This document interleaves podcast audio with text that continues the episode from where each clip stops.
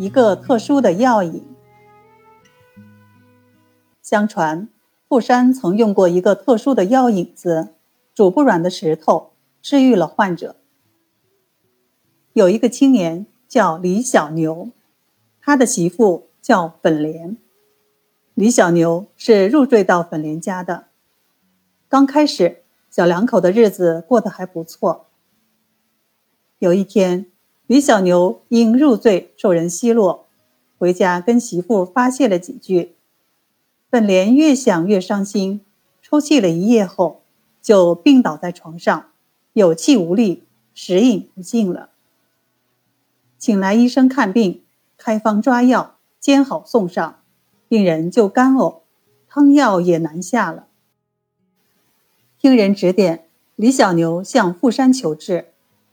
富山问明病情后笑道：“这个病不见病人也能治，只是眼下药不齐。不过，你可以先把药引子准备好。你回家的路上有一条石沟，你走到石沟中间，然后往右手走七步，那里有一块鸡蛋大的黑石头。”你把石头捡回去，擦洗干净，先旺火后文火煎熬，随时添水，不能停火。注意不要熬干了，直到石头煮软了，就来我这里取药。千万注意，不要让水干了，要人不离火。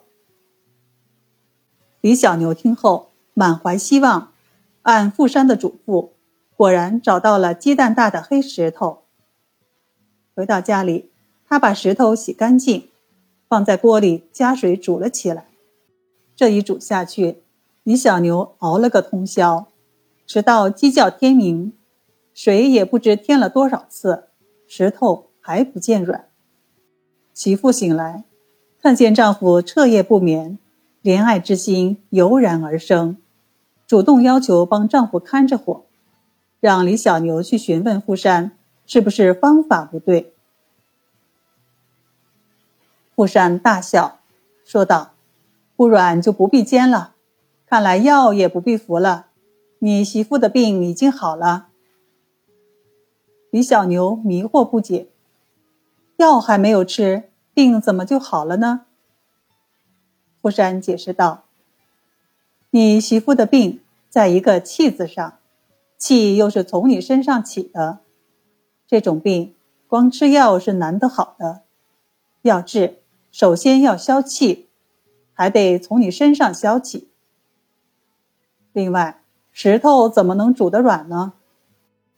不过是让他见你尽心尽力，心里的气就消了。